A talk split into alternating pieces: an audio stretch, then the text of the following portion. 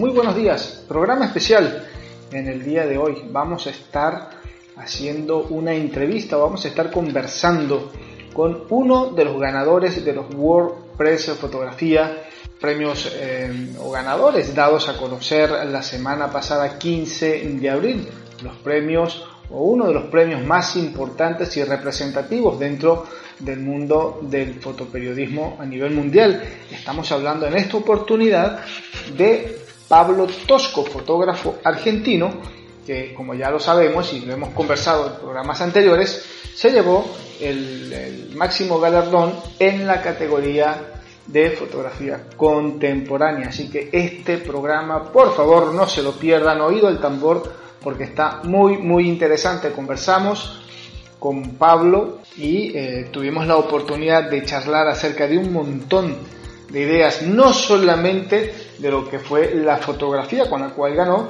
sino su participación en los World Prefotos, su forma de trabajar, sus viajes, sus recorridos, sus anécdotas, muy importante, los consejos que nos dejó Pablo Tosco, a quien desde ya y sabemos que va a estar escuchando este programa, le enviamos un saludo y reiteramos una vez más los saludos y felicitaciones por ese importante premio ganado en, los premios WordPress Photo la semana pasada. Por ahí vamos a venir con más sorpresas, así que pendientes a los programas en estos días porque va a estar muy, muy, muy interesante. Así que pues, sin más eh, que hablar, los voy a dejar con la entrevista que le hicimos a Pablo Tosco en, en estos días. Por favor, disfrútenla y pues nada, compartan los comentarios en, nuestras redes sociales, en nuestro correo electrónico hola arroba federicomurua.com. Estamos también en nuestro Facebook. Así que nada, vamos a, a disfrutar de esta nota hecha con nuestro ya amigo, amigo de la casa, señor Pablo Tosco. Bueno, Pablo, primero, felicitaciones por el premio. Un WordPress Photo no se gana todos los días, y menos en, esa, en, la categoría que, que vos eh, estás participando. ¿Sos argentino, sos cordobés? ¿De qué parte de Córdoba? De Córdoba capital. Capital, capital. Ah, yo soy de provincia, de Río Cuarto, a unos 300 ah, kilómetros. No me busques acento porque he andado por fuera del país mucho tiempo y por ahí se me ha ido un poquito. Pero sí, también cordobés. ¿Desde cuándo la fotografía, Pablo? Bueno, la, la, verdad que la fotografía empezó un poquito después del registro audiovisual. Yo vengo más de, del vídeo. Bueno, aquí se dice vídeo. Sí, sí, sí, me drama, me eh, sí, empecé de muy cachorro, con 15, 16 años. Trabajaba en un videoclub en Villa 9 de Julio, ahí entre Córdoba y Villa Allende. Era un videoclub muy pequeñito y, y bueno, alquilamos películas VHS de esta de toda la vida eh, y alquilamos las películas, alquilamos los televisores y alquilamos las videocaseteras porque la gente en los barrios eh, donde estábamos no, no, tenía esos recursos, así que se alquilaba todo el pack completo. Y poquito a poco, bueno, yo trabajaba ahí alquilando pelis y, y los fines de semana nos empezaron a salir, eh, compramos una cámara, una, una Panasonic y empecé a grabar bodas, bautismo, cumpleaños de 15, Sociales. en, en, esos barrios. Y bueno, de ahí viene, de ahí viene un poco el, la inquietud y, bueno, esta, esta aproximación a, a, grabar celebraciones, conmemoraciones, pero que tenían un componente eh, comunitario muy alto, ¿sí? ¿Por qué? Porque, bueno, no solamente en esa festividad estaban invitados los familiares, sino que en muchos casos estaban invitados los vecinos, eh, la gente, la gente del barrio, era como una conmemoración eh, social, un acontecimiento que iba más allá de la familia del núcleo duro, ¿no? Por esa proximidad empecé a documentar también una serie de iniciativas comunitarias que se llaman, bueno, eh, ollas populares, iniciativas de vecinos, de vecinas que hacían una donación de una manera muy solidaria para acompañar las carencias y las necesidades de, de esas personas. Luego entro en contacto con, con un centro de acogida de menores ahí en Villa Allende, que, es de, que era del padre Aguilera, ¿sí? No sé si te recuerdas. Eh, de esa forma empiezo como a documentar iniciativas, eh, bueno, gestos solidarios de personas, eh, de apoyo, de acompañamiento a, a personas vulnerables que estaban en situación de necesidad. Eh, de esa forma conecté con, con registrar un poquito este, estos acontecimientos de, ciertas personas que, bueno, han sido invisibilizadas por los medios, han sido invisibilizadas por los políticos, han sido invisibilizadas por las administraciones, solamente utilizadas de manera electoralista, pero que de alguna forma, más allá de, romper ese silenciamiento, era, era de poder conocer y acompañar y compartir ese momento con, esta, con estas personas que, que me parecían que en, estos, en estas pequeñas celebraciones o en estos gestos o en estas actividades demostraba una solidaridad y un compromiso y un cuidado hacia el otro y con la intención de dignificar, aunque sea un plato de comida, que, que bueno, espontáneamente empecé a, a, documentar, ¿no? Y, bueno, eso de a poquito se transformó en, bueno, como en un oficio artesano de contar historias. Eh, entré, entré a la carrera de comunicación social, hice la licenciatura en la escuelita, en la Universidad de Córdoba, y primer año y medio de, de cine y televisión que abandoné raudamente.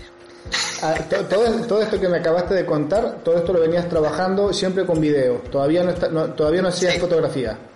¿Cuándo, hice, fotografía en primer año de la carrera de, cine, un trabajo práctico, pero, pero no cogí la cámara, no agarré la, cámara hasta el, el año, en el, sí, sería 2005, que fue el año del tsunami, que, que bueno, me tengo la posibilidad de ir con una fundación de España. Yo ya había venido a vivir aquí en el 2000, vine a hacer un máster de producción de documentales y un posgrado de antropología visual. Me quedo en el 2001 por la crisis económica, decido quedarme un periodo más, complicado porque no tenía ciudadanía, nada, bueno, trabajo de lo que, de lo que sea, hasta que, bueno, eh, consigo, bueno, me convocan de la Fundación Vicente Ferrer para, para documentar el impacto que tuvo el tsunami en el sudeste asiático y puntualmente en el el este de India, en la zona de Tamil Nadu, y ahí empiezo a hacer fotografías, eh, porque lo que me piden es fotos, pero yo iba a hacer vídeo, iba a documentar en vídeo. Era un momento donde el vídeo no tiene la presencia, ni el, ni el auge, ni la atomización que tiene ahora, ¿no? No existía YouTube. Eh, las herramientas para documentar eran unas cámaras gigantes o la más chiquitita era una Sony 170 que era así. Estamos hablando de 2001. Sí, sí, eh, bueno, sí, sí. Y, luego, bueno, me voy con una cámara, una M80, una Nikon de diapositivas y empiezo a ensayar esto, de, intentar esos momentos icónicos, eh, más conmovedores, eh, como llamaba Cartier-Bresson, ese instante decisivo, que de luego podemos charlar si existe o no. Eh, pero, pero bueno, empiezo a, como a, también trabajar el formato fotográfico en paralelo con el, con el audiovisual y bueno, y ahí a nutrirme, a estudiar, a ver mucha fotografía, a intentar entender, entender este formato en particular que, que, dista bastante del audiovisual, pero se aproxima tanto, ¿no? Y que, que tiene que ver con, bueno, quizás es, es, de todo ese universo que sucede delante de la cámara, es cuando escoges el momento clave para, para que ese universo se comprenda en una, en una sola fotografía. Fue esa transición entre video y fotografía por un lado, más allá que fue un trabajo puntual con el que empezaste, un requisito puntual de la empresa, del medio que te dijo, queremos video, más allá de eso, esa transición entre video y fotografía, ¿se te hizo muy engorroso? ¿Se te complicó? ¿O fue algo que dijiste, no, bueno, los encuadres, si bien no son los mismos, pero ayudan? El, tema es el, tiempo de ver y disparar, dónde quiero la imagen, a diferencia del video que la dejas correr y, tenés todo. Fotografía es un sí, Sí, sí, una, una, una fue eso, que tiene que ver con, con la construcción de la, de la narrativa, que en vídeo tenés un espacio las cosas suceden adelante de, la cámara y uno tiene quizá una mirada quizás más, más observacional ¿no? Eh, en el vídeo, haciendo un seguimiento. Y eso, eso en la fotografía te plantea otros desafíos. ¿no? Luego, sí, fundamentalmente con lo que conecté fue con la cuestión de la, de la óptica, pues, de que eso te permite una composición y un trabajo de de narrativa visual en esa instantánea que en el vídeo no, no me permitía. Que tenía que ver con, con, qué tipo de ópticas utilizabas en una cámara de foto y una cámara de vídeo. En una cámara de vídeo tenés ahí el 28, eh, no son ópticas muy luminosas, 28 200 no son muy luminosas, trabajas con, con mucha profundidad de campo, eh, eh, el rango dinámico de las cámaras de vídeo no era lo que son ahora. Claro, claro.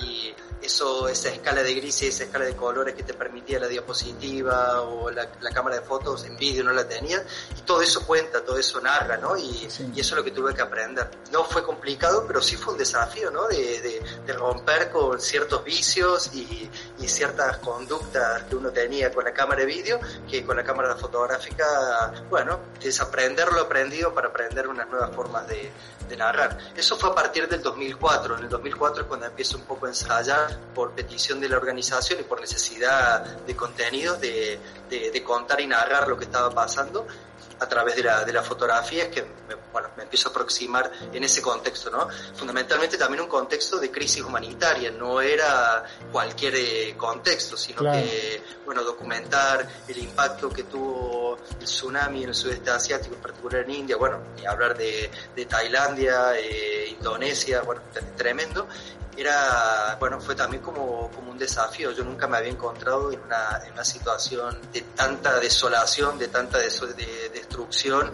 y de tanta tragedia atravesada por en esos cuerpos, ¿no? Entonces, claro. también no solamente era una cuestión técnica, sino personal y humanamente, cómo uno se aproximaba y cómo de a poquito empezar a entender una palabrita que, que se construye, eh, que es la empatía. Cómo claro. a partir de un relato empático uno podía dignificar la historia de, de, una persona que lo ha perdido todo. ¿no?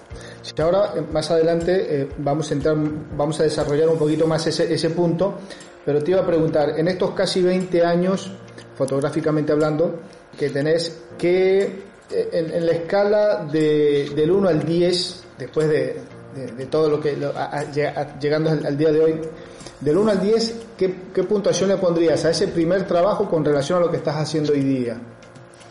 O sea, porque siempre decimos, el primer trabajo que hice como fotógrafo, hoy en día le pongo un puntaje que no es el que uno normalmente cree que, bueno, fue mi primer trabajo excepcional, buenísimo, y con el paso del tiempo, ya sea desde la parte técnica, desde la narrativa, o de lo que queremos transmitir en, una, en un trabajo y, y los primeros, la, las primeras veces eh, cuando, cuando hacemos el trabajo decimos, sí, lo tengo, pero pasa el tiempo, obviamente hay un proceso de formación, de maduración de idea, de concepto, decimos, no, estaba muy lejos de lo que realmente quería hacer en aquel momento, hoy en día, ¿no? con, con todo lo que hemos aprendido. ¿Qué, qué, qué puntuación le pondrías a ese primer trabajo? Uno. Uno. es algo que nos pasa a todos. Nos pasa sí, a todos. Total, to, total, totalmente. Uno, seguro. No, no, no sé por, eh, no, no, no sé por qué, me cuesta, me cuesta como claro. valorarlo, ¿no? Pero lo que pasa es que por otro lado, el, ese primer trabajo que yo hago eh, fotográfico, eh, también en vídeo en paralelo, pero eh, ya vi, viajando a, a, un país con el encargo de un trabajo fotográfico, lo hice en Angola en, 2000, en 2005 había terminado una guerra cruenta, una de las más largas de África, y estaba documentando unos proyectos de reconstrucción del sistema educativo en Angola que quedó destruido y que la recuperación y reconstrucción del sistema educativo en Angola estaba en manos de niños y niñas que habían pasado primero o segundo grado de la escuela y esos, esos niños esas niñas que tenían conocimientos básicos de repente se iban a convertir en docentes, ¿sí? Y el trabajo era documentar esa, esa, claro. esa, esa, iniciativa. Claro, yo te digo, el, el, el, como, como, como fotógrafos individuales, uno, como eh, trabajo eh, de reportaje eh, cero a nivel de edición, yo lo miro ahora y digo, no, no, hay, no hay una foto que dialogue coherencia con la otra, pero lo que, lo que me ha enseñado es algo que es muy difícil de mostrar en la fotografía, que es, y es lo que creo que, con el tiempo he aprendido, que la fotografía sea la evidencia de un encuentro, de algo compartido, de un encuentro. O sea, que esa fotografía muestre que ha habido una, un estar, un mirar, un pensar, un escuchar, un compartir y que el fruto de ese espacio compartido, de ese tiempo, está reflejado en esa fotografía. Eso es lo que aprendí en ese primer trabajo. En ese primer eh, trabajo. Que no está reflejado para nada en ese primer trabajo, pero que espero o la ilusión es que, que sí lo tenga, que sí lo haya tenido en los trabajos posteriores, y es lo que, lo que fundamentalmente busco, busco en cada uno de los proyectos. Te iba a preguntar, eh, ahora que hablas un poquito de, de, del lenguaje, de lo que uno busca eh, transmitir desde la fotografía, eh, de los trabajos que has hecho hasta ahora, vamos a decir, eh, vamos, si bien el programa es netamente de fotografía, pero este, en, tu caso que también viene, venís del video, ¿has logrado o has sentido o has visto que alguno de los trabajos que has hecho hasta ahora, ya sea con video, con fotografía, ha logrado hacer algún cambio en alguna estructura desde el contexto social, de eso que vos perseguís o lo que sería la esencia de tu trabajo? ¿Has notado que hice este trabajo y este trabajo contribuyó a que se tomaran estas medidas, a lograr algo? Porque muchas veces decimos, o, se dice del reportero gráfico, hacen fotos, pero se beneficia solamente el fotógrafo. No logran, o en la mayoría de los casos no logran hacer ese, ese, ese famoso cambio que, que uno pretende hacer o que uno busca hacer a través de una imagen o de una serie de imágenes. ¿Vos lograste encontrar, lograste decir, sí, logré algo con, con esa imagen o con esas imágenes? Pues sabes que eh, eh, eh, es súper interesante la pregunta y es algo que muchas veces nos preguntamos en este oficio de básico de para qué hacemos lo que hacemos. ¿sí? Recuerdo en, en el, por el 1969 cuando eh, Bertrand Buquer, que fue uno de los fundadores de Médicos Sin Fronteras, se él en, Biafra, en la guerra de Biafra, decide escindirse de la Cruz Roja y, forma junto a unos periodistas Médicos Sin Fronteras. O sea, para que entendamos el trabajo de la fotografía o el registro documental en contextos humanitarios, hay una simiente que es el 69, cuando Bertrand eh, decide, junto con otros médicos y periodistas, fundar Médicos Sin Fronteras. Y ahí ya te da pistas de, de lo que yo creo que es la esencia de la fotografía en contextos humanitarios. Y él lo dice en, una frase, sin imágenes no hay indignación. Quizás los cambios estructurales o sistémicos eh, sean difíciles de, cuantificar con el impacto o, a causa de una fotografía, ¿sí?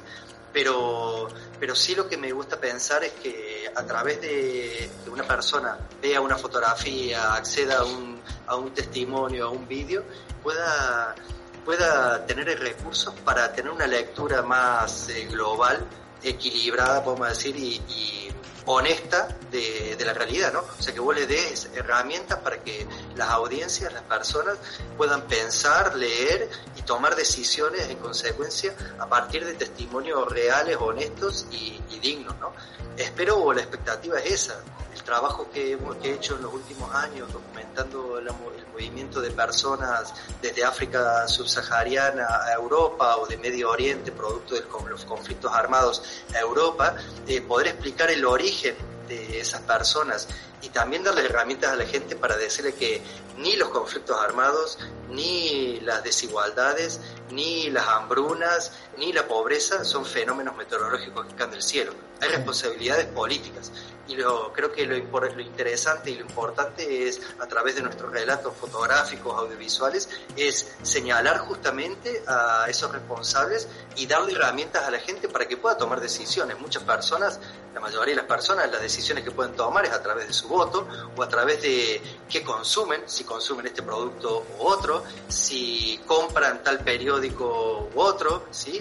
si siguen a tal referente o influencer u otro. Entonces, bueno, de a poquito poder ir dándole herramientas a las audiencias para que puedan hacer una lectura quizás con más recursos y con más elementos de la realidad y no tan sesgado, ¿no?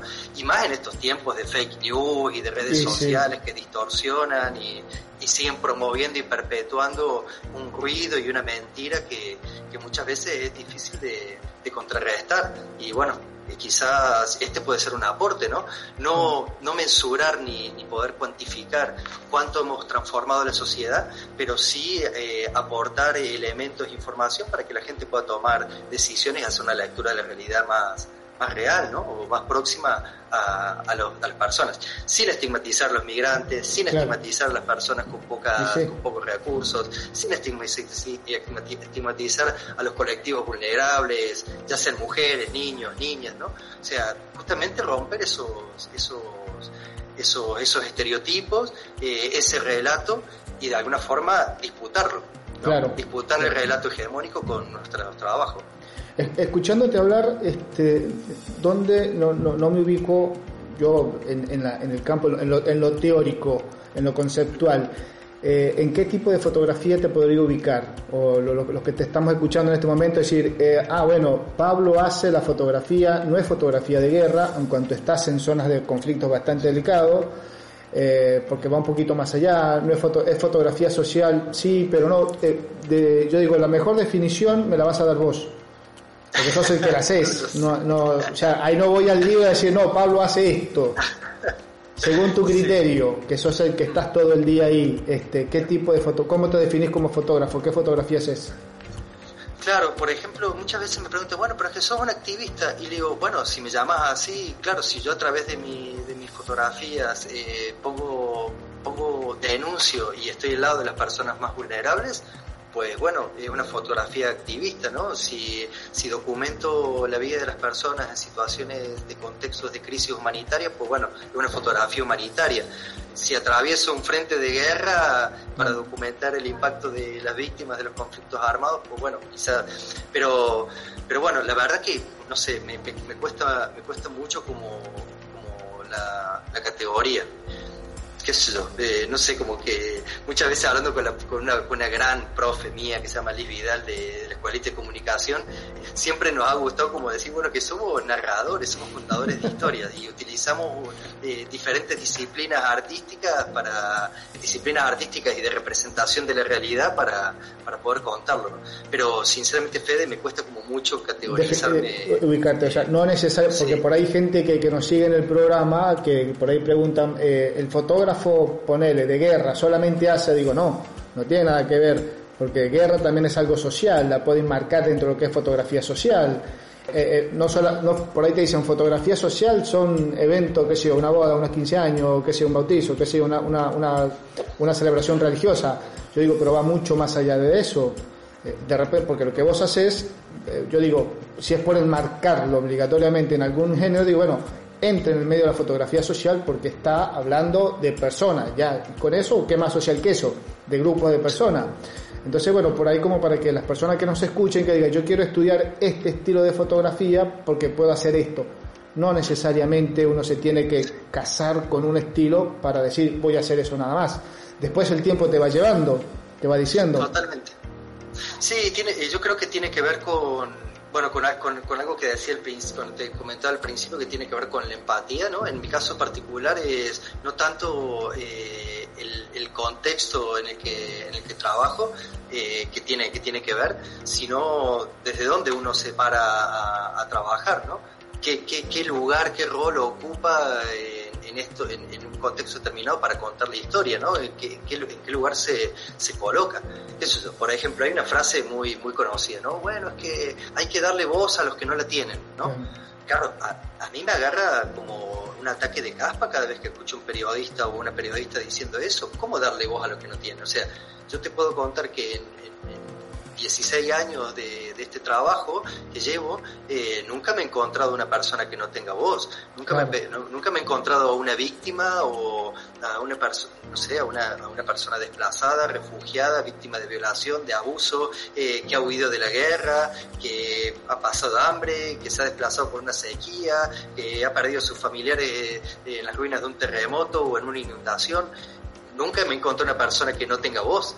O sea, son, la mayoría de, las personas cuando le das el tiempo, la oportunidad y construir un vínculo de, confianza y seguridad, son capaces de compartir, de poner en palabras las tragedias, los temores, las frustraciones, los logros, eh, las alegrías que, tienen. Lo único que tenemos que hacer es, acercar la grabadora, acercar la cámara, el, el boli y, escucharlos y a través de ese, ejercicio cuestionar justamente quién está silenciando esas voces, por qué esas voces no, no, no, están en un telediario, no están en la portada de un periódico o no forman parte de los debates en los parlamentos o en los espacios políticos.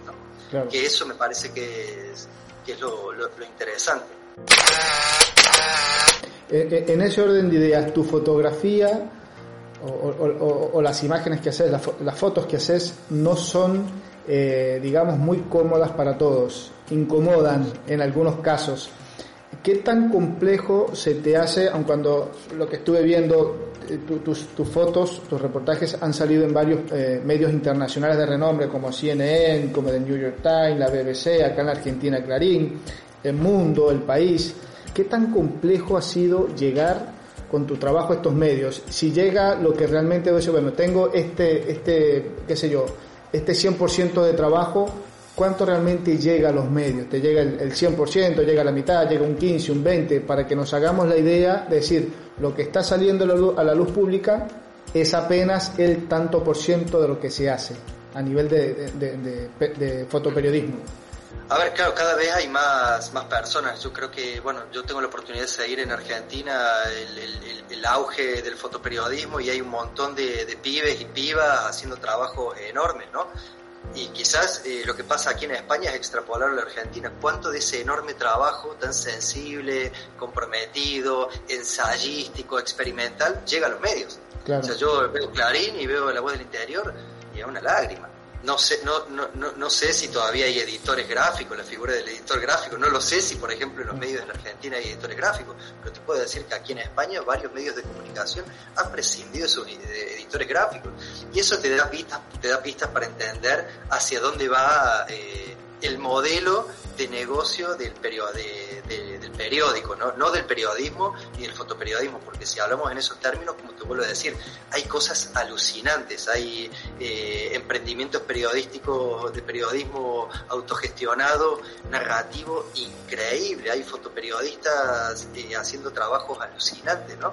Sea, creo que, que nunca hemos estado en un momento con tanto con tanta creatividad, con tanto trabajo, tanta gente con inquietud y con ganas de, de, seguir investigando, aprendiendo, ensayando, curioseando, ¿no? Con inquietudes.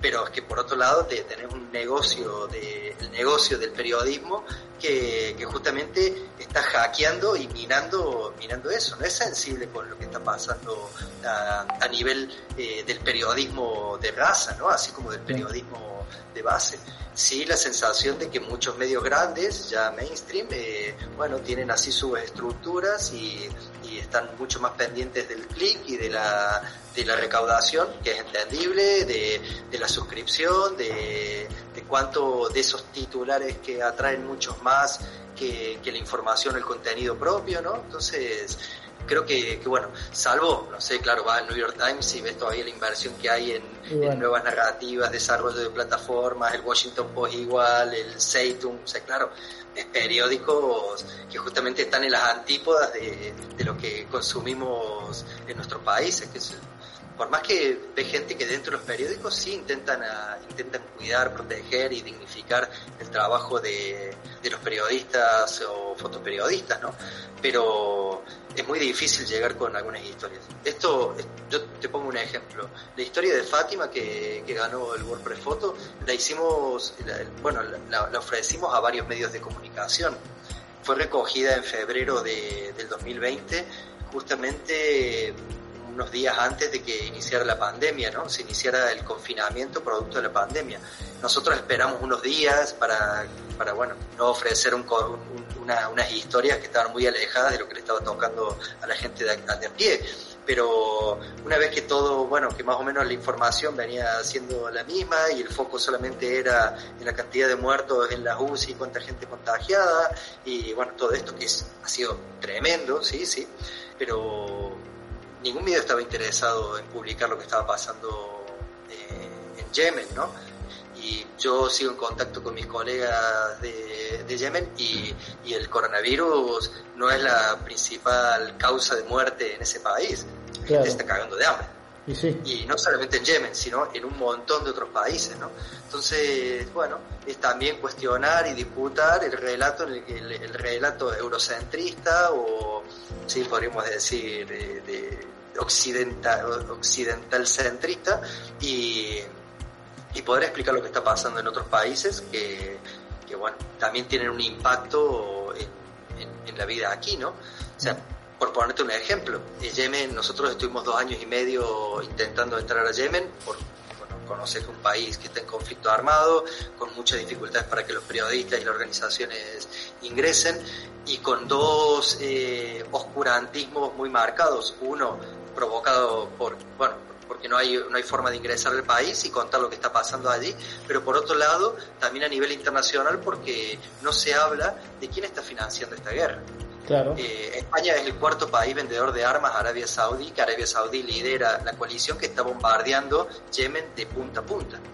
Y España es el vendedor de armas. Y aquí salen fragatas y instrumental para, para radares y para misiles.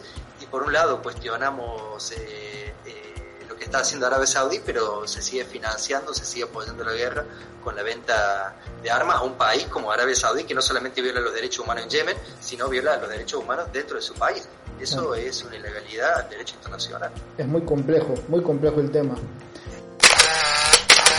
Eh, eh, en ese orden, ¿te ha tocado en algún momento, así como recién me decís, llevamos el trabajo y tuvimos que esperar a ver, mucha gente lo, rechazó, muchos medios no, no quisieron publicar.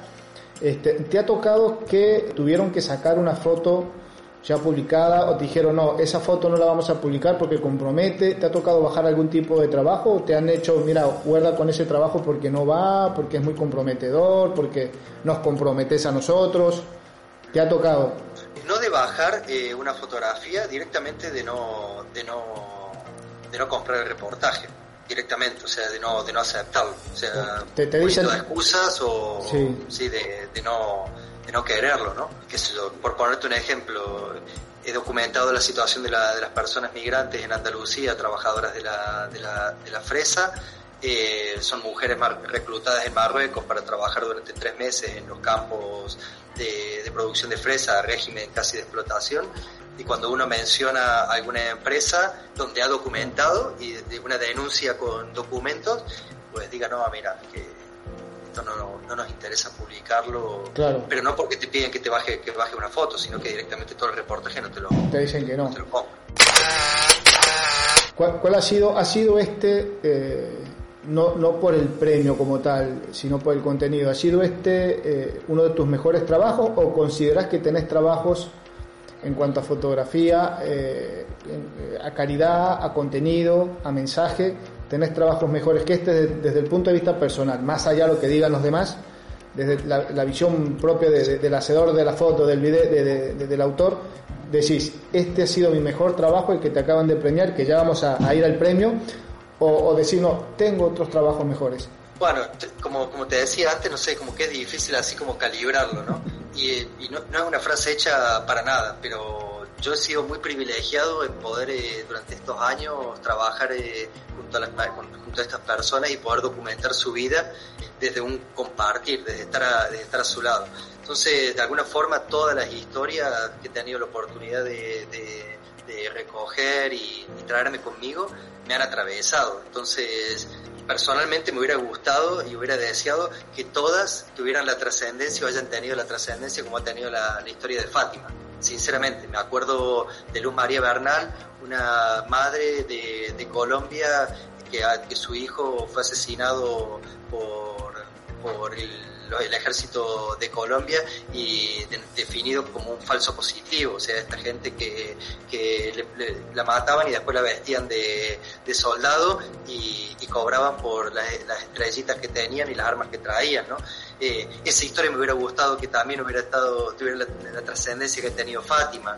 El Maimuna de Níger, una, una, una abuela que huyó con tres niñas eh, pequeñitas y que que huyendo de, la ocupación y la violencia de Boko Haram, eh, atravesó 500 kilómetros de desierto dándole el pecho como un, como un sustituto del chupete, o sea, porque era una abuela, no tenía leche. O sea, hay, hay historias desgarradoras y de una resiliencia y una capacidad de, de, de, una potencia vital que me hubiera encantado que también hubieran tenido, bueno, creo que no me hubiera encantado, pero es que hubieran merecido la trascendencia que ha tenido la historia de, de Fátima. Compañeros campesinos guatemaltecos eh, desplazados por empresas eh, productoras de aceite de palma, engañados para que vendan su tierra a dos monedas y que, que sus historias eh, con coraje las han contado y están ahí, ¿no? Sí, creo que, que cada una de las historias que he podido documentar me hubiera encantado y también pienso que hubieran merecido esta trascendencia, que que no creo que tanto por, por, la calidad del trabajo, sino que lo que me hace mucha ilusión de este premio es que la historia de Fátima haya trascendido. O sea, que, que en estos momentos Yemen y ella y, y todo lo que ella representa esté en una pantalla. Claro, se, esté divulgando como estamos, eh, eh, como en este momento, que si no nos enteramos del, del, premio, este, esta, esta charla, esta entrevista, esta nota no se nos estuviera dando, no se hubiese dado, prácticamente. Pablo, entrando directamente a lo que es el, el premio como tal, esta es tu primera participación en un eh, en, en, estos premios. Bueno, yo la verdad que tengo que confesar todos los años intento mandar algo al WordPress y al, al POI, al Picture of the Year, al POI Latam más que nada. Son los dos concursos que a los que mando porque, pero como un ejercicio, te debo ser sincero, o sea, sin ninguna expectativa. Es un ejercicio de, bueno, mira, cojo todo el trabajo del año, ¿sí? digo, vale, a ver, ¿qué es lo que creo que, que, estaría buenísimo contar? con qué conecto mejor a nivel narrativo, cuál, cuál, cuál trabajo a nivel de edición fotográfica es más digno y, y representa aquella experiencia y aquella evidencia que yo tuve. Y ese trabajo a mí me encanta, que es, bueno, junto a 20 fotos, trabajo los pies de foto, la introducción, comparto con colegas y compañeros, ¿qué te parece esta aquí, esta allá? O sea, como aprendizaje y revisión es como si fuera, viste, el trabajo final de la universidad. O sea, termina uno en, en noviembre el, el, año y dice, bueno, coge el disco duro y dice, bueno, viene el WordPress Photo y el Picture of the Year, ¿qué, qué me gustaría mandar? Para, para yo hacer el ejercicio de aprendizaje de, de cerrar este año. ¿no? Entonces, bueno, el año pasado compartí un trabajo que hice en Siria, en el norte de Siria, en zonas afectadas por el conflicto armado, pero muy vinculadas a la cultura y a la identidad kurda, kurda a la música.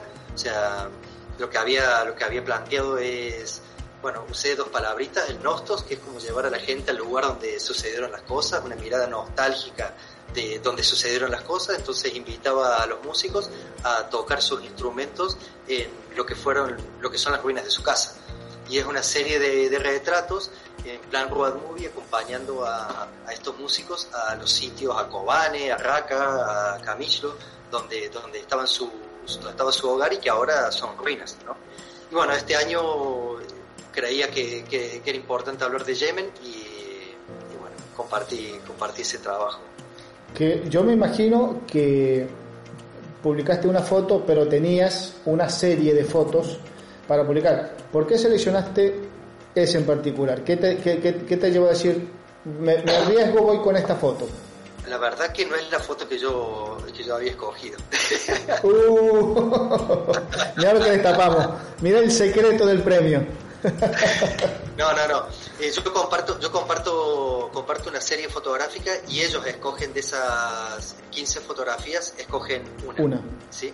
Eh, yo compartí un trabajo, un, tra un trabajo de reportaje. Perdón, cuando decís, cuando decís ellos, de, ¿a quién te referís? A WordPress Photo. A WordPress Photo. Ah, está, sí. perfecto. Tenés, sí, a tus espaldas tenés un equipo que está fuera de lo que es eh, los, los premios. Tenés un equipo de trabajo que está a tus espaldas, trabajas solo, editas solo trabajo totalmente, como digo yo, totalmente manual, artesanal. No, no tenés una estructura, un equipo. Yo, tra yo trabajo, bueno, hasta hace dos, dos, meses atrás trabajaba en una organización que, con la que estuve 15 años que se llama Oxfam Intermol. Sí. Y de esos, esos 15 años es que, bueno, hice el gran parte de mi, de mi trabajo y en paralelo, bueno, monté hace unos años una, colectivo de periodismo narrativo que se llama Espacio Angular, que es en paralelo al trabajo que venía haciendo con la, con la ONG. Este trabajo de Yemen es el fruto de todo un esfuerzo colectivo, o sea, te, mira, te, si, simplemente para, desde Mireia, la secretaria que me ayudó a gestionar los visados y los, el, el, renovar los pasaportes y conseguir los vuelos humanitarios. Eh, Julia Serramichana, la periodista con la que trabajé mano a mano toda la organización de este, de este proyecto. Eh, Monder, eh, compañero ingeniero de agua y saneamiento en Yemen. Rina, compañera de protección en Yemen. Mtetal, la traductora en Yemen. Todo equipo de, claro. de Oxfam. Amin, el, el, el driver, el conductor de la camioneta, Hafif, el de seguridad, que es una persona que todos los días decía, hoy puedes salir, hoy no, hoy hay bombardeo, hoy te quedas acá, hoy a tal sitio no puedes ir. O sea, es todo fruto de un trabajo colectivo, bueno. ¿no? Y bueno, ahí la figura de Enteta, que era, fue la, traductora, fue vital como para compartir con ella qué tipo de historia y qué tipo de persona y cómo nos deberíamos acercar, o creíamos nosotros que nos deberíamos acercar a la historia, para que ella de una forma mágica y, hermosa pudiera construir ese, ese vínculo eh, que siempre está mediado, porque yo hablo cinco palabritas de árabe. O sea, la, la, figura de la persona traductora es vital y sin su magia sería imposible construir un vínculo de confianza para que, para que las personas se abrieran y te contaran. Claro, ahí te voy a hacer, eh, de, eso que me acabas de comentar, me salen dos preguntas así violentas, eh, por lo rápido, no por otra cosa. ¿Cuántos países has recorrido con, con el tema de la fotografía? Más o menos. Porque no todos son, no, no todos son de, de habla de hispana, de español. Tienes muchos países en África, eh, Asia, Europa también. Eh, Medio Oriente, sí, eh, sudeste asiático. Ponerle que son más de 10 países, sumando uno de a poquito, por el lado corto y, bien corto me parece. con el tema... yo creo que 70 por ahí. Bueno, sacarlo que... Uh, mira. Eh, yo decía corto, recontra, recontra corto. Pensando en cuántos países hay en África. Eh, no, sacar la cuenta. Claro, sí, no digo corto, recontra corto me quedé. Ahora, el, siempre que, que, que, que, viajas a estos países donde no manejas el idioma, tenés el apoyo de, un traductor, en, me imagino que en todos los países donde vas, si no es imposible. La figura del fixer que se llama, eh, como el periodismo así como... Eh, anglófono, en periodismo internacional se llama el fixer. Fixer en inglés eh, significa el que arregla todo. O sea, es como el que es el productor. Es la persona clave, porque uno es un paracaidista cuando llega a estos, sitios. O sea, no sé, eh, hace, cuando comenzó la crisis de los Rohingya en Bangladesh, por ejemplo, mm. ¿te suena? ¿Sí? Y un eh, poquito, no mucho, un poquito, no mucho, la verdad. Esto fue hace dos años atrás. claro, yo no, quería ir a documentar lo que estaba pasando en la frontera con Birmania, entre Bangladesh y Birmania, y no conseguía, no conseguía traductor de, de árabe birmano a, a, inglés, porque todos los traductores estaban contratados por, la, por las agencias humanitarias. Entonces, claro, eh, llegué, a, llegué a Bangladesh, me fui de Dhaka, la capital, hasta el sur del país, la frontera con Birmania, y, y buscando entre las organizaciones humanitarias que me prestaran durante un día o dos días una persona que me, que me, que me, apoyara en, en, encontrar las historias que yo, que yo quería documentar después de todo lo que me había informado y, y había hablado con, con, con, las organizaciones humanitarias y con otros periodistas. ¿no? Y esa persona ha sido vital para, para, para mi trabajo. O por ejemplo, hace unos años hice un documental en, en Jordania, en el campo refugiado de Satari, eh, que si querés después te lo comparto, que se llama District Zero y es un documental que está rodado en, una, en, un campo, eh, en el medio del desierto, y necesitamos construir un vínculo con, con dos personas, pero que les, que les pudiéramos hacer entender de que el documental que íbamos a hacer no era un reportaje que lo íbamos a sentar y con la cámara enfrente y que hablaran, sino que íbamos a estar 15 días con ellos sin hablar. Lo único que queríamos era poder narrar un día a día sin ninguna intervención eh, disruptiva. Y bueno, eso, eso lo logramos encontrando un refugiado palestino que vivía en Jordania, eh, que hablaba muy bien inglés, pero que le encantaba el cine documental, le explicamos la historia, entendió, pero entendió con una sensibilidad tremenda y él es el que nos ayudó a poder eh, construir un vínculo de confianza con Mahmoud y Karim, que son los protagonistas de, de District Zero eh, es fundamental. Eh, la, la, figura del traductor, fixer, productor, es, es casi tan importante como posible es, casi tan importante como tener la cámara para hacer la foto. Si no, si no lo tenés al lado, chao. Ahora, sí, sí, totalmente. ¿Te acordás cuántos días estuviste haciendo eh, reportaje, nota, imágenes, fotos sobre, eh, eh, con el contexto de la fotografía de Yemen, que se ganó el premio, esa serie de fotografías. ¿Cuántos días, te acuerdas cuántos días estuviste? Eh, Nosotros estuvimos tres semanas. Tres semanas. Sí. para, que, para que saliera la... Por ahí, perdóname que te corte, pero te pregunto porque por ahí este, la gente que no esté en el medio o que no, no ha llegado a hacer este tipo de trabajo, que lo quiere hacer, por ahí a veces se imagina que digo, no, voy a tal sitio, saco un día, saco 5, 6 fotos, 20 fotos, 30 fotos, me vuelvo y ya tengo la, ya tengo la, foto que por ahí, si tengo un poquito más de suerte, gano un premio. Hay gente que a veces alucina de esa forma o se imagina que, o digo, en este tipo de trabajo o en otro tipo de trabajo inherente a fotografía se piensa, no, yo voy un día, estoy en el evento, saco una foto y ya está, listo. La realidad es otra. Por eso te digo, eh, si, si me puedes describir, ponele el obviamente, el día donde hiciste esa foto. ¿Cómo fue ese día? Bueno, viste que te dije que estuvimos dos años y medio eh, organizando ese viaje sí. para tres semanas. ¿sí? O sea, eso ya te da un poco de pista de lo complejo que es. De esas tres semanas operativas de trabajo, quizás habrán sido siete días. El resto de días estás con un pie afuera de la casa y otro en la camioneta, especulando si te podemos ver o no, y muchos te dicen, no, guardado, acaban de bombardear tal ruta, vos no saliste y quedás acá. Claro, como te dicen a vos, le dicen... No se, no se calme. Claro, como te dicen a vos, dicen incluso corresponsales de guerra también se queda, ¿estás con un grupo o estás aparte, aislado del, del, resto? ¿Cómo es el, en tu caso que no sos fotógrafo de guerra puntual con él? Voy a, voy a una casa eh, eh, para la organización, para Oxfam le he trabajado, teníamos una casa en la, en la ciudad de Aden, ese era como nuestro, nuestro campamento base y de ahí nos desplazábamos a los diferentes proyectos. El proyecto que íbamos a ver de Fátima es un proyecto construcción de un pozo de agua que está suministrado con energía solar. Sí. Y un pequeño proyecto de microcréditos para que las personas más vulnerables puedan comprar recursos o alguna herramienta para, para tener un medio de vida, ¿sí? para trabajar. Esa historia de, de Fátima la estuvimos organizando eh, durante esos ese, ese últimos 6, 7 meses con el equipo antes de, antes de viajar y fundamentalmente queremos poner la mirada eh, en, en las mujeres, en el impacto de la guerra fundamentalmente en las mujeres. Eh, algo, un denominador común que, del que yo he sido testigo en, todos estos años cubriendo conflictos armados es que la guerra está promovida y perpetuada por los hombres y son las mujeres las que sostienen la vida, protegen a las familias y están preocupadas por cuestiones básicas como comida, agua o un techito donde, donde pasar la noche.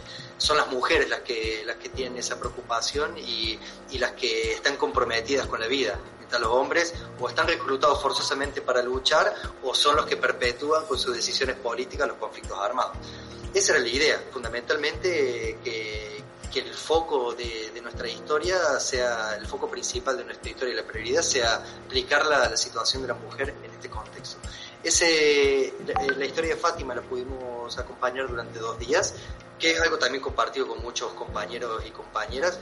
Eh, uno no llega con la cámara colgada y empieza a tirar fotografías, yo creo que eso, no sé, quizás más para el breaking news, para la gente que, para los fotógrafos y fotógrafas que están de alguna forma que tienen que responder a un trabajo más de prensa o de medio o, de o noticiable, ¿no? Nosotros no íbamos detrás de ninguna noticia, íbamos detrás de historias que contaran lo que estaba pasando.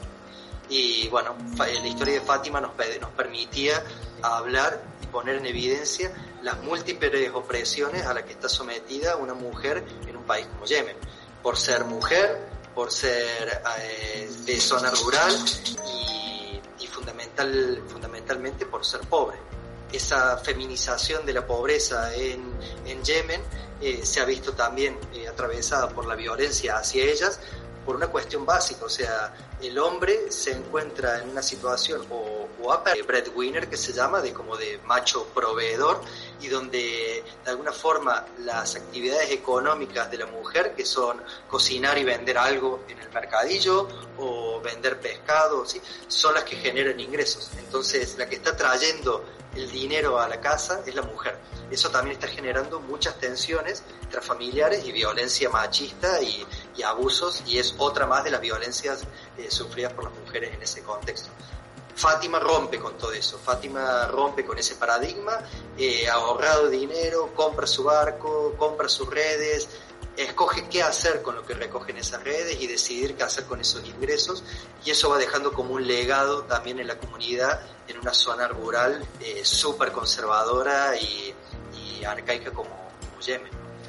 Más ahí, de la zona rural. Por ahí entonces la persona cuando sería recomendable, lo ideal sería que primero escuche el programa escuche la historia y cuando vea la foto va a decir, porque vos estás narrando todo eso y ahora estoy entendiendo conceptualmente la foto. Digo, ahora sé por qué la foto tiene la nominación, tiene el premio, pero porque tiene una historia que la historia normalmente es el que la conoce el fotógrafo o el grupo de fotógrafos o el equipo que trabajó, entonces por ahí me dice, bueno, pero no conozco la historia y solamente veo la imagen plasmada en el papel, veo la foto y no la entiendo o no entiendo el motivo del premio. Y dice, bueno, pero ¿por qué el premio sí, la foto es una foto que cualquiera pudo haber hecho, qué sé yo, no tiene nada de espectacular?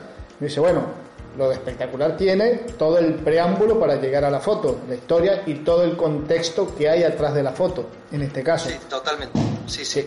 Creo que creo que también interpela mucho o, llama la atención ver a una persona con burka, ¿sí? Y eso, no ver el rostro de una persona también inquieta, nos parece algo, algo exótico y hasta bárbaro, bárbaro en el sentido de civilización o barbarie, ¿no? Claro, sí, sí. Que, haya todavía personas, mujeres que, que, tengan, estén obligadas a ir con el rostro el rostro y todo, todo su cuerpo tapado, ¿no? Pero bueno, otra vez, eh, lo interesante es lo que, lo que puede despertar. Muchas veces da, pistas para entender una más de las opresiones a las que está sometida esta mujer y, y, deseo es que romper también con esa frase hecha de una imagen vale más que mil palabras. Sí. Yo creo que no, que y muchas personas que nos dedicamos a la fotografía pensamos que estaría buenísimo que una imagen genere eh, muchas preguntas. Eh, genere mil preguntas. Totalmente y, de acuerdo. Y si despiertes inquietud, uno lo que hace es ver la fotografía y voy a ir al pie de foto, porque el pie de foto también es curro del fotógrafo, también es curro, es trabajo, perdón, curro del trabajo. Sí, sí, sí, trabajo, es, es, trabajo, es dedicación, es tiempo, es información que he recogido de vivencia propia del fotógrafo, forma parte de la historia. Entonces, si esa fotografía despierta esa inquietud y te permite, te invita a bajar la mirada y seguir leyendo el relato o simplemente el pie de foto, pues seguimos sumando conocimiento y recursos para que la gente pueda tener una lectura más, más próxima a, lo que pasa en realidad. ¿Qué representa el premio para tu carrera eh, o para tu trayectoria hasta este momento? Porque te queda muchísimo más de carrera.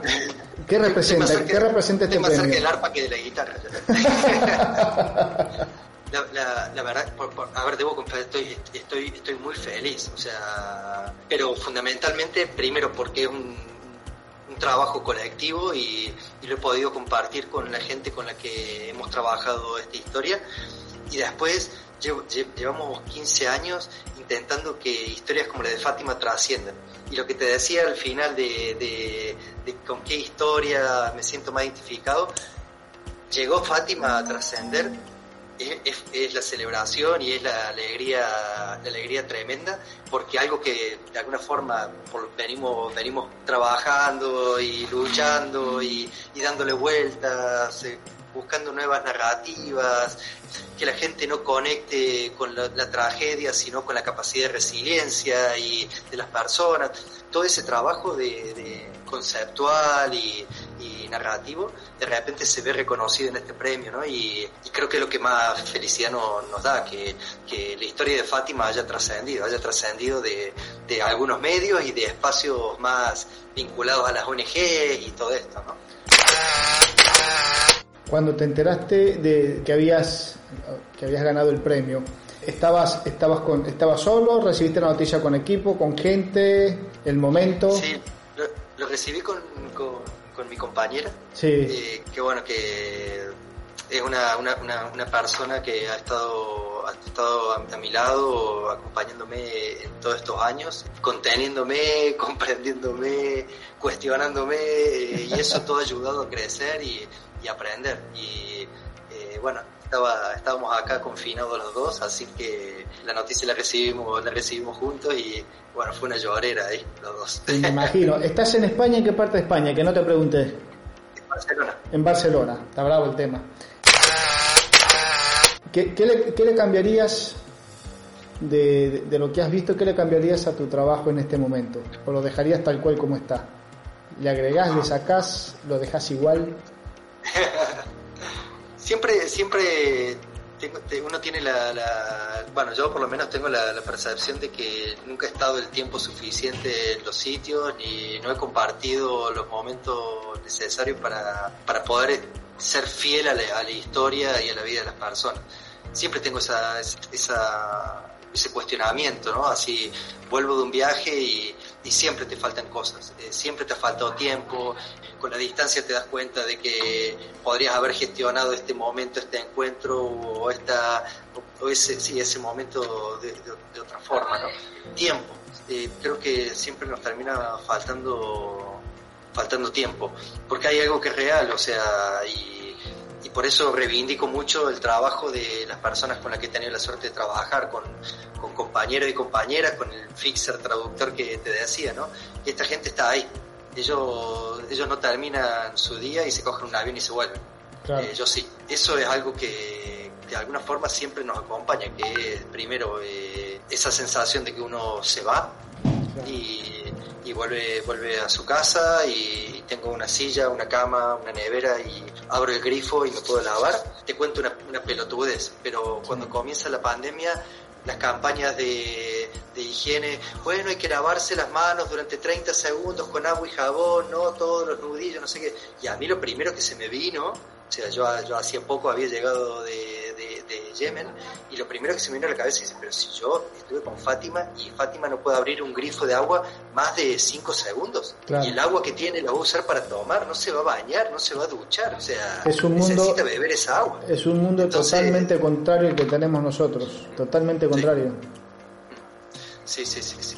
Somos unos privilegiados, creo que eso es algo que también a golpe de cachetazo y de experiencia eh, se me ha ido he ido sumando a esta, a esta hermosa mochila de historia, ¿no? que tiene que ver ser consciente de nuestros privilegios. Sí, se, se, empiezan a valorar otras cosas. Viendo, viendo lo, que, lo que vos estás viendo muy seguido, empezás a valorar unas cosas totalmente diferentes de lo que era tu día a día convencional, lo que uno dice, qué día tan aburrido, empezás a valorar eso de aburrido, qué día tan aburrido. Totalmente. Yo te cuento cómo, la gente se come la cabeza en un campo de refugiados cuando se ha pasado 7, 8 años viviendo en una tienda de campaña sin parques, sin cine, sin mercado, sin teatro, eh, sin espacio para la música, sin escuelas, eh, sin hospitales. Pasan los años y esta gente está ahí en ese limbo, haciendo un duelo, un luto por la pérdida de toda su vida, eh, proyectando un futuro inexistente y, y recordando pasado que ha sido una pesadilla, ¿no? Eh,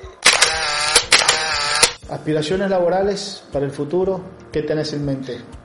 ¿A dónde pensás que digo, no, el techo para mí en mi carrera va a ser cuando yo pele, se me ocurre, llegue a Magnum, o cuando llegue a ser, eh, qué sé yo, mi libro, o cuando, no sé, ¿cuál, ¿cuál es en este momento, en este momento, cuál es tu aspiración laboral?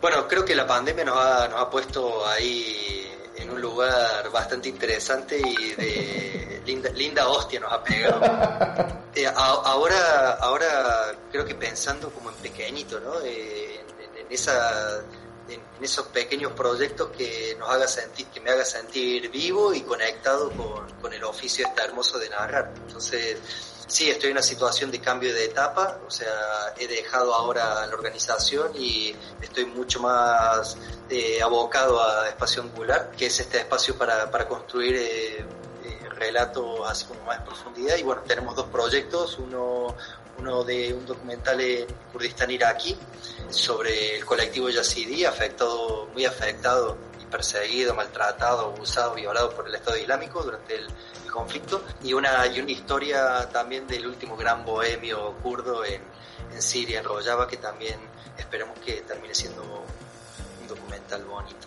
Sí, esos son como los dos proyectos así para los, para los próximos meses si, si todo se acomoda a nivel pandémico un poco.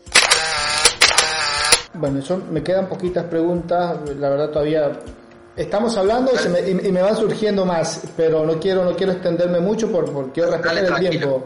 Este, de, ¿Cómo ves al fotoperiodismo hoy en día? Luego de 15 años de, de viajes por el mundo, de este tipo de, de, trabajos donde se ven cosas que vos decís, ¿por qué yo las veo en tantas partes, tanto tiempo y a nivel de información la gente no nos enteramos? ¿Cómo ves al fotoperiodismo hoy en día desde ese punto de, vista? Qué buena pregunta, Fede. sí. Claro, yo, yo, yo por un lado veo personas haciendo, bueno, eh, fotógrafas y fotógrafos haciendo eh, trabajos alucinantes, súper sensibles, muy comprometidos, muy cercanos, ¿no? Y también con una con un ejercicio narrativo importante, que es, vale, no, no es que voy a hacer una foto, es que mi oficio es contar una historia y una historia se cuenta a través de una fotografía o la contás a lo largo de una serie de fotografías. Y es un trabajo, sí, como hablaba Kapuczynski, ¿no? Estas cinco cuestiones así del oficio, el estar, el mirar, el oír, el pensar y el compartir. Y el maestro Kapuczynski en eso, cada vez que abrí la boca te tiraba unas máximas, así que te dejaba mirando para Cuenca, y era real, ¿no? O sea, este oficio no es para cínicos. Eh, ya vemos a dónde ha llevado el periodismo cínico, a, bueno, a dónde llevaron los cínicos al periodismo, ¿no? Y, cuando, cuando han transformado a la información en una mercancía y donde la gente está, bueno, donde los medios y las empresas están interesadas por el, por el clic, ¿no? Contra eso tienen que, tienen que luchar muchos fotógrafos y fotógrafas. Y si estás pensando en publicar en un medio de comunicación, la verdad que mucha carrera por delante no, no hay pensá que, no sé, no sé cuánto pagan en, Argentina. Bueno, yo no recuerdo eh, cuándo, fue la última vez que me pagaron un reportaje publicado en Argentina. Todavía estoy esperando. O sea, y no voy a hablar de qué medios, pero he, publicado y, todavía estoy esperando, o sea, no recuerdo cuándo me, me pagaron. Me imagino eh, que a la gente que trabaja en Argentina, con, no poniendo la excusa de la transferencia bancaria exterior y todo eso, les deben pagar. Pero aquí, una, una fotografía, aquí te pagan 35 euros, 40 euros en el mejor de los casos. O sea, ¿quién puede vivir de eso? Y no, nadie. La verdad. Es imposible. Entonces, el negocio del periodismo sí está en una, crisis y no es, solo, no es una crisis económica, sino que es una crisis política del periodismo. ¿sí? Porque no, no es, o sea, a los medios no les va mal, ni tienen publicidad, tienen suscriptores, ¿sí? o sea, se la pueden rebuscar. Pero bueno, del otro lado quedan la, la, parte vulnerable que es eh, los desprotegidos, que es el fotógrafo, el fotógrafo y la fotógrafa que, bueno, que quiere realizar su oficio y que bueno, comparte con los medios su trabajo y se lo pagan una miseria y que hace termina compartiéndolo en redes sociales. Entonces hay como una, una especie de, de masa gigante de contenido fotográfico pululando por las redes que está bien, sí, pero si la gente quiere vivir de eso, eh, pues es muy complicado, ¿no? Está muy, complicado. Es mucha la demanda, mucha, no, no la demanda, es mucha la competencia que hay hoy en día, me parece, como para decir voy a vivir de esto, porque hay mucho trabajo de, fotógrafos dando vuelta y hay mucho, hay mucho nivel eh, a nivel general. Entonces, él dice, yo quiero vivir de la fotografía nada más, no conozco el primero. Por lo menos en estos tiempos no. ¿Qué le decís a esa gente nueva que viene eh, a esa generación que viene ahí atrás de, fotógrafos y fotógrafas que vienen con aspiración a decir quiero eh, hacer o sueño con ser un fotógrafo célebre, de, tener libros, de que todo el mundo me conozca en el mundo, de ser, qué sé yo, a partir de ahora, eh, de repente te ser incómodo, pero no, yo quiero ser como, como Pablo, que Pablo tiene un, un WordPress y lo entrevistan por acá y lo entrevistan por allá. ¿Qué le decís a, esa generación? Bueno, personalmente creo que, que eso no existe. claro, no sé, para mí también esto es una situación nueva, o sea, yo no, ha sido nunca mi aspiración. O sea, como te decía, no, no, no es que mandaba el WordPress Photo para ganar, o sea, yo, yo desde que llegué a Barcelona voy a ver el WordPress Photo todos los años y miro y digo, que es imposible estar. Claro. O sea, George Moore, claro, que no sé. Claro, cuando ves los nombres decís. ¿Cómo llegué? perdón. No digo, cuando ves los nombres decís, ¿cómo llegué? Santi Palacio, claro, o sea, o sea la, gente que, que, yo admiro está ahí, o sea, no, no, no, ni me lo pensaba, sinceramente, o sea, te vuelvo a decir, y, y no, no, no, es, no, es, no, es una, no es decir una cosa por decir, eh, decir una cosa por otra, sino que no, no, no tenía mi aspiración como fotógrafo, como videógrafo, como storyteller no es ni los premios. Sí te puedo confesar que, he, presentado proyectos para que me lo financien. Claro. Eso es otra cosa, o sea, pero no por el premio, sino por la pasta.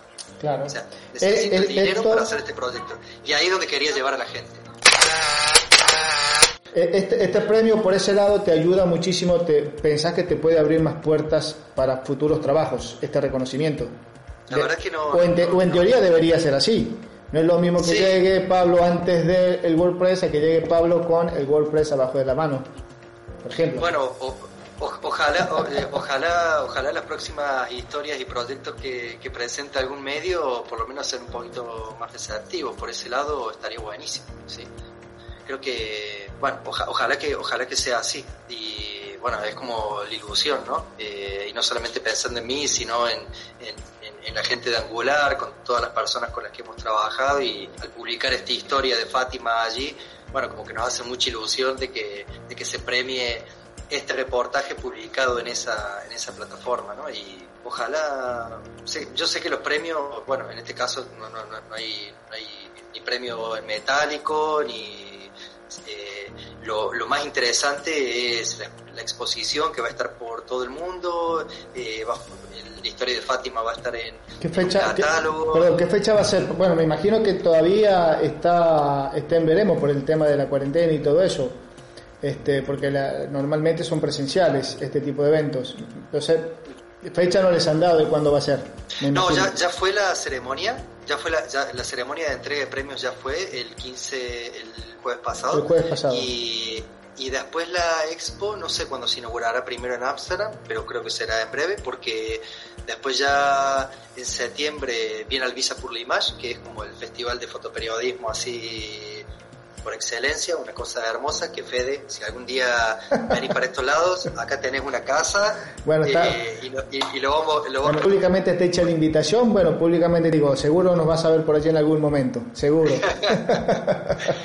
Sí, es una experiencia muy bonita, Luisa por la imagen, así es una un festival, bueno, el festival de fotoperiodismo más importante de este lado del mundo y, y, bueno, es una, una, creo que es una muy, muy interesante oportunidad para, para exponer eh, el trabajo, ¿no? Porque es muy visitado, viene gente de toda Europa a recorrerlo y bueno, termina siendo como un buen escaparate para, para mostrar tu trabajo y que las historias sigan trascendiendo. ¿no?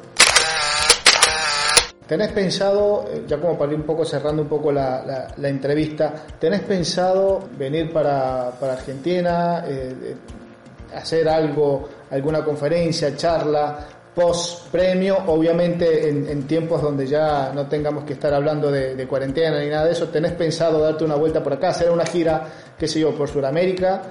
Ojalá, vamos a tocar madera porque se dé. Pero por lo menos decir. Sí, quiero, quiero, quiero, quiero ir a Argentina. Tengo parte de mi familia viviendo todavía, todavía allí. Eh, tengo grandes amigos y amigas. Y bueno, ojalá, ojalá que podamos eh, coordinar para hacer un encuentro y poder compartir con, con compañeros y compañeras experiencias, ¿no? Que que bueno, que si el, premio este de reconocimiento sirve para que algunos espacios y, algunas instituciones estén interesadas en que, ser receptoras y, dar acogida a un encuentro de, contadores de historia, estaría buenísimo, yo súper agradecido. Pero seguro que con Angular, con Espacio Angular, eh, organizaremos algo, algo ya sea en Córdoba o, bueno, si todo va bien en Buenos Aires, sí. Si a Córdoba, Buenos Aires, sea el que voy a estar. Vamos a estar ahí avisando. Y por acá tenemos la, tenés el canal de difusión este, para, para dar a conocer la noticia y de detenerte por estos lados, que sería espectacular. Pablo, ¿qué ya creo que si no es la última pregunta, está por ahí.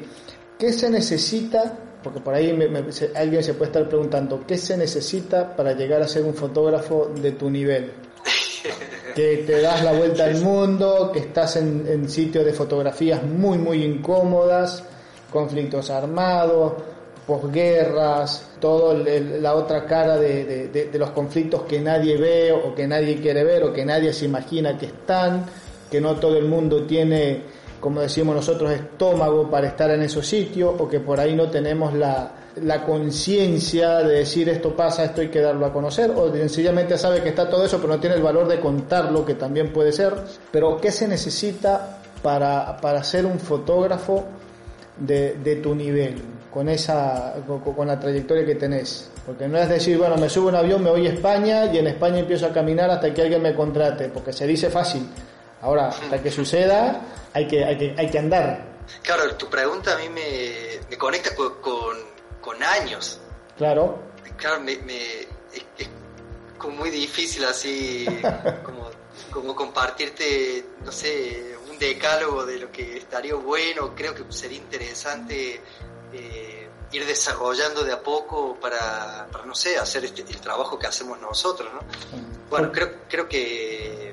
Porque no es suerte, no es suerte esto, porque la gente dice, uy, tuvo suerte, ganó, pero yo digo, ya por, por el lado corto me decís, tengo 15 años viajando con una empresa, moviéndonos para arriba, para abajo, no, no, no, estaba dentro del repertorio de preguntas, pero me imagino que has tenido momentos muy incómodos, porque no todo han sido rosas, has tenido momentos incómodos que de repente me has dicho no sé, o se te ocurrió decir, después de esta tiro la cámara y nunca más, me, imagino.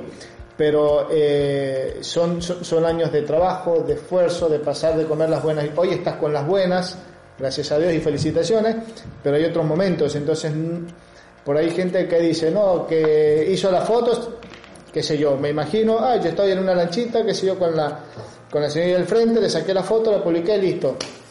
Un día de trabajo, ya tengo un premio, soy conocido. No es eso. Hacemos, hacemos mucho hincapié en, que es un trabajo de años llegar a donde se llega, donde has llegado hoy. Por eso de repente, eh, como por ahí futbolísticamente hablando, dicen los jugadores de fútbol, eh, levantamos la Copa del Mundo, pero no vemos el significado de eso, sino años después con el reconocimiento, con todo lo que viene años después del día de que saliste campeón. Yo me imagino que acá es algo más o menos igual. Sí, sí, claro, eh, para mí personalmente, Fede, es una satisfacción enorme el premio, pero, pero tengo que confesar, o sea, yo cuando, cuando, cuando tengo la oportunidad otra vez de estar adelante de una Fátima, de un Lucas, un campesino de Guatemala que está luchando contra la sequía, o sea, yo siento que, que, lo que me da este trabajo, de lo que me nutre, eh, eh, llega a nada. O sea, me siento un privilegiado. Todo, o sea, llegar a un Lucas, llegar a una Fátima, llegar a, a una Consuelo, claro, es la suma de un montón de experiencias y de errores cometidos, de aciertos, de dudas, de incertidumbres, de un montón de cosas que han ido apareciendo durante, durante el año, ¿no? Sí, vuelvo con, esto. Eh, la, empatía no es algo que, se, que, nace de, la nada, sino que es un ejercicio que tenemos que de alguna forma practicar cada vez que, queremos desarrollar este trabajo porque nuestra, nuestra materia prima eh, son las historias y las vivencias de las personas. Y si no somos capaces, ni somos sensibles, ni empáticos, ni eh, creemos que queremos construir los relatos desde la dignidad y desde el respeto, pues no te dedicas a esto. Claro.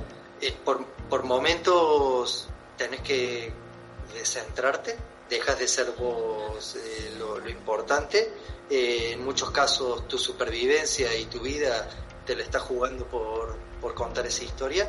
Eh, hasta ese punto eh, muchas veces relegas tu, tu, vida y te colocas en otro sitio porque la historia de esa, de esa persona sea visible y rompe el silenciamiento. Entonces, hay, hay, hay una cuestión ahí como de solidaridad, de compromiso, de y vuelvo a decir esta palabrita así como empatía, ¿no? Eh, claro.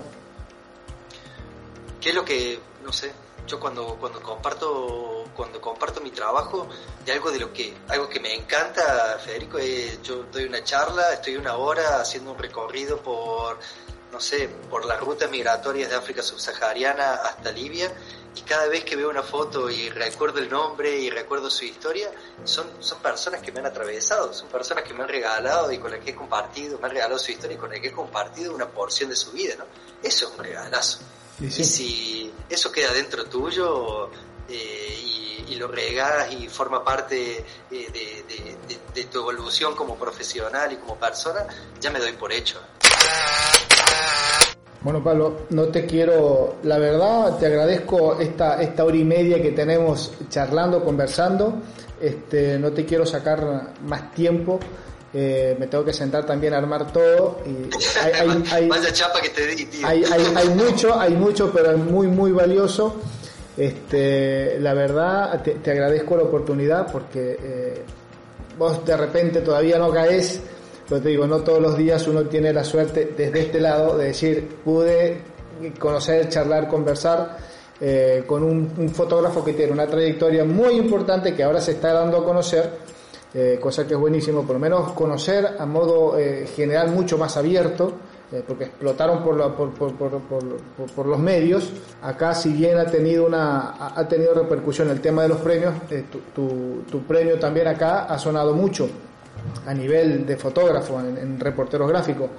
Entonces, para, para, nosotros, no sé si hay otro medio ya de acá de Argentina que, que, te, que te ha contactado, que te ha hecho alguna entrevista, pero si no, vamos a ser los primeros y me estoy muriendo por sentarme a escribir ya para sacar todo, para tener la, la, primicia, por así decirlo. No vamos por ese lado, pero bueno, eh, para hacer, darle un poquito de radio a los demás.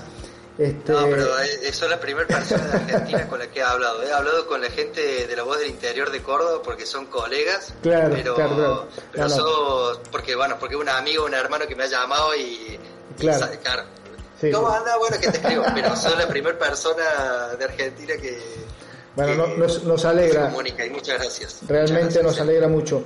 Bueno, Pablo, este, te quiero agradecer nuevamente por, por esta oportunidad, por, la, por, el tiempo, por la disposición. Y nada, e, esperemos seguir en, en, contacto. Tenés el medio disponible para alguna publicación, algo que quieras dar a conocer por este lado. Contar con, con el apoyo de nosotros. Así que nada, felicitaciones nuevamente, que sea el primero de muchos premios más eh, de muchas buenas imágenes y que nada, que sigas eh, creciendo dentro del medio de, la fotografía, que es un medio muy bonito, a nosotros nos encanta. Por eso siempre que presentamos el programa decimos eh, programa dedicado al apasionante mundo de la fotografía, porque es algo que nos apasiona de verdad. Entonces nada, felicitaciones y que sigan los éxitos. Muchísimas gracias, Fede. La verdad que me he sentido muy cuidado y un privilegio poder charlar con vos. Muchísimas gracias, porque está buenísimo, tío. Alguien que se preocupado y comprometido con la foto. Me encanta. Muchas gracias, hermano. Y bien, esa fue la entrevista que tuvimos con, con Pablo en estos días, hace poquito, apenas eh, conocido los ganadores de los premios. No queríamos dejar pasar por alto esta oportunidad. Pues muchísima información interesante nos ha dejado Pablo unos tips bastante buenos sobre el proceso de trabajo, de cómo participamos en un premio, sobre todo de esta envergadura de los WordPress Photo. Importante eh, todo lo que conlleva hacer una foto para un premio. Eh, se lo preguntamos, lo hemos hablado infinidades de veces aquí en el programa, siempre con la intención, con la idea de em, concientizar, de educar, de formar a los nuevos fotógrafos y a los no tan nuevos también, de guiarlos, de instruirlos de cómo nosotros tenemos que preparar un trabajo eh, fotográfico, un trabajo a nivel de, prensa, ya sea para algún medio en particular, para un medio público o para un medio privado, o sencillamente un trabajo que a nosotros nos guste para que en alguna oportunidad lo podamos presentar. No lo vamos a hacer más extenso el programa del día de hoy porque fue la verdad, aun cuando muy enriquecedor, muy, muy valioso, pues también estuvo un poquito extenso. Entonces nada, los dejamos. Esto fue Foto con Fede. Muchísimas gracias por estar allí, por escucharnos. Nos vemos eh, la próxima semana con un programa de corte similar. Hay más de los WordPress Fotos, hay más entrevistas, así que pendientes de nuestra programación. Chau, chau, saludos.